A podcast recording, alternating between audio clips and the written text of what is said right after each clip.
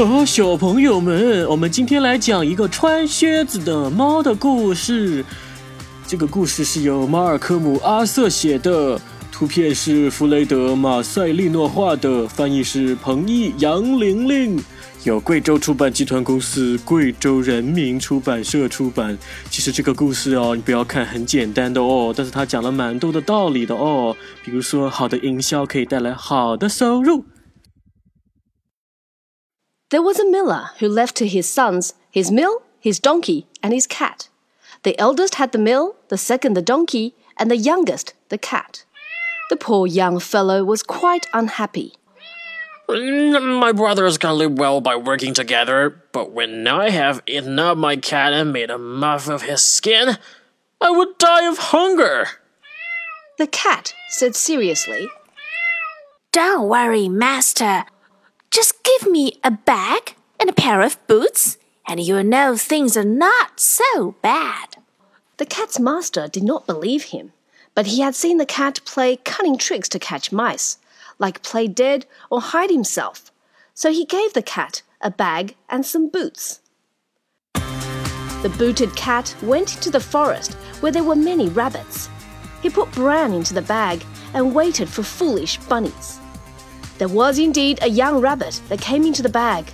Monsieur Puss drew close the strings and killed him.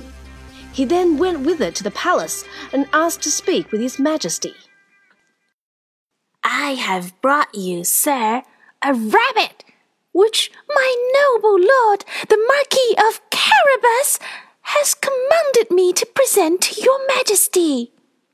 Oh, tell your master, said the king that I thank him. The Marquis of Carabas, of course, was the title that Puss gave his master. Another time, he hid himself among some corn, holding still his bag open, and caught partridges. He gave that to the king too. The king was very pleased and ordered him some money for drink. The cat continued for two or three months. One day, when he knew the king would go for a ride along the river with his daughter, the most beautiful princess in the world, he said to his master, If you listen to me, your fortune is made. Go wash yourself in the river and leave the rest to me. The Marquis of Carabas did what the cat advised him to. While he was washing, the king passed by and the cat began to cry out. Help!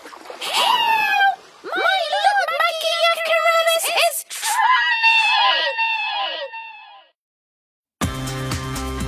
哎呦，小朋友们，你们想知道他有没有被淹死嘞？我们下集再见呢。 小朋友们，你们听懂了英文版的故事吗？